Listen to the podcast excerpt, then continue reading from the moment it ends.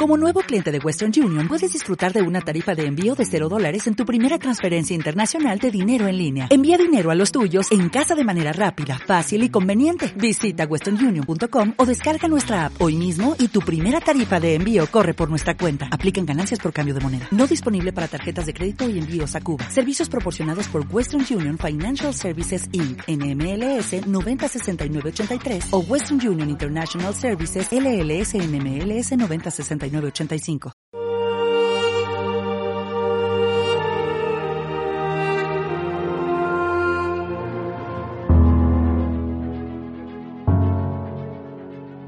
Fue Jesús a su ciudad y se puso a enseñar en la sinagoga. La gente decía admirada, ¿de dónde saca éste esa sabiduría y esos milagros? ¿No es el hijo del carpintero? ¿No es su madre María y sus hermanos Santiago, José, Simón y Judas? ¿No viven aquí todas sus hermanas? Entonces, ¿de dónde saca todo eso? Y desconfiaban de él. Jesús les dijo, solo en su tierra y en su casa desprecian a un profeta. Y no hizo allí muchos milagros porque les faltaba fe. Palabra del Señor. Gloria a ti, Señor Jesús. Una vez más, y, aunque sea de pasada, eh, tengo que decir lo que significa la palabra hermano en, en este contexto en que es utilizada el Evangelio de hoy. No existía la palabra primo hermano y por lo tanto empleaban hermano tanto para los hermanos de sangre como para los hermanastros, cuya palabra tampoco existía en el arameo antiguo, como para los primos hermanos. Por lo tanto, cuando dice el Evangelio que están diciendo que ahí estaban sus hermanos y sus hermanas, probablemente están refiriéndose o a que, según la tradición oriental, San José era viudo y había tenido hijos de su primer matrimonio, serían hermanastros de Jesús, o a que, según la tradición occidental de la Iglesia Latina eh, eran primos hermanos, parientes próximos de nuestro Señor. Si Jesús hubiera tenido hermanos y más aún hermanas, era imposible, absolutamente imposible, que hubiera dejado a su madre al cuidado de un extraño, como hizo el Viernes Santo en la cruz, cuando le dejó al cuidado de San Juan, muy querido por él, pero al fin no era de la familia.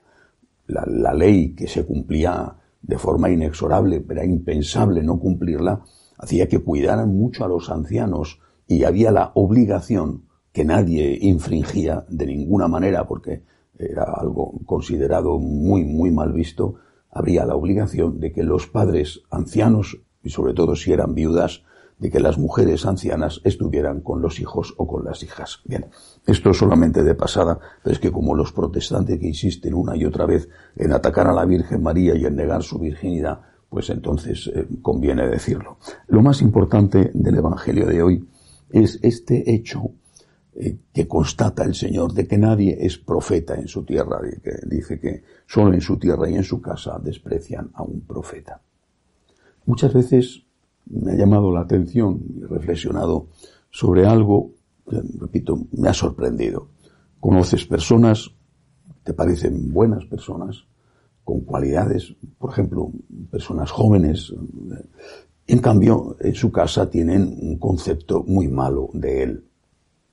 Bueno, he pensado, quizá es que todos somos muy buenos de visita. Entonces, no conoce suficiente a esa persona y en su casa sí que le conocen. Puede ser, puede ser. También me ha llamado la atención, y he meditado sobre ello muchas veces, cómo es posible que casándose tan enamoradísimos, súper enamoradísimos, extraordinariamente enamoradísimos, y así podemos seguir poniendo adjetivos superlativos, al poco tiempo, a veces incluso pocos años, pues ya no se quieran, ya se desprecien, se odien, vayan a la ruptura y además ruptura violenta. Bueno, puede ser que hayan madurado de forma diferente, puede ser que no se conocieran lo suficiente, todo eso puede ser. Es decir, puede ser que de visita seamos muy buenos o que antes de casarse no hubieran hecho un buen noviazgo. Todo eso puede ser. Pero también puede ser otra cosa. Y esa otra cosa que puede ser es que nos acostumbramos a lo bueno fácilmente. y que no somos capaces de ver lo bueno cuando ya estamos acostumbrados a ello. Es a lo que se refiere el Señor hoy. Nadie es bien mirado en su tierra. Es posible que no te fijaras en lo malo antes, como en el caso de esos, de esos matrimonios que, que, bueno, no han hecho bien el noviazgo para conocerse como se debe. Pero es posible también que aquello que veíamos bueno de una persona, lo sigamos viendo bueno, pero nos hemos acostumbrado a ello. Y en cambio lo que no veíamos o no le dábamos tanta importancia, ahora se presenta como algo imposible de aceptar o de tolerar. Y eso también, no solamente entre matrimonio, sino también con los hijos. Vemos la parte positiva, sí, pero la consideramos menos importante que la negativa.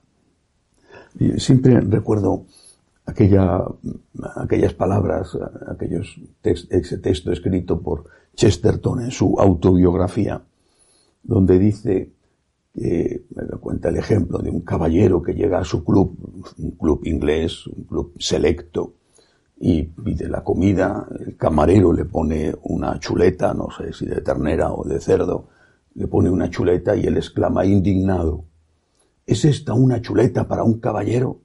Porque le parecía que no tenía la calidad suficiente. Si esa misma chuleta, la misma, se la hubieran puesto a un campesino, que es un ser humano igual de digno que un caballero inglés, si se la hubieran puesto a un campesino, pues el campesino habría dicho, vaya chuleta estupenda, qué pedazo de chuleta que me voy a comer hoy. ¿Dónde está el problema? No está en la chuleta, está en tu percepción. Es decir, está en tu soberbia. Si tú te consideras superior, maravilloso, vamos, divino, ¿eh? Te consideras Dios, aunque no te lo digas, pero es la realidad. La soberbia te invade. La soberbia te hace creer que eres digno de lo mejor, de lo mejor, de lo mejor. Y que todo es poco para ti. Si tú te consideras así, un ser superior, un ser maravilloso, un ser ante el cual todo el mundo tiene que estar postrado, en fin, etc.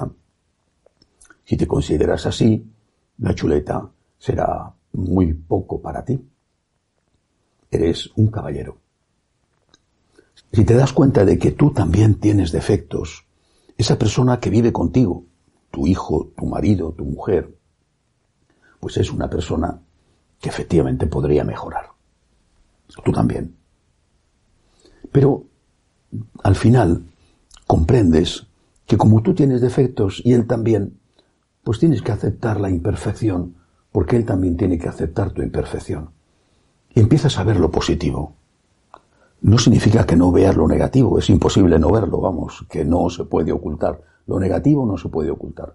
Los defectos de los demás los vemos y los sufrimos, pero también ves las cosas buenas. En vez de acostumbrarte a ellas, a esas cosas buenas, y considerar que son normales, y que es poco para ti, porque tú eres un caballero, y menuda chuleta que te han puesto, vamos, que tú te mereces lo mejor de lo mejor. En vez de pasarte eso, dices, bueno, qué suerte tengo de esto que tengo. Qué suerte tengo, Señor. Qué, qué, qué gracias te doy por esto. Señor, yo, en fin, yo no merezco tanto. Yo hago este ejercicio todos los días. Todos los días vivo con personas que tienen sus defectos. Yo también. Y como todos los días le digo al Señor qué suerte tengo. Porque es verdad. No porque no tengan defectos, que los tienen, y yo también, sino porque me doy cuenta de las cualidades que tienen, de lo bueno que tienen, y me siento muy, muy afortunado. El problema no está en la chuleta, sino en la soberbia del caballero.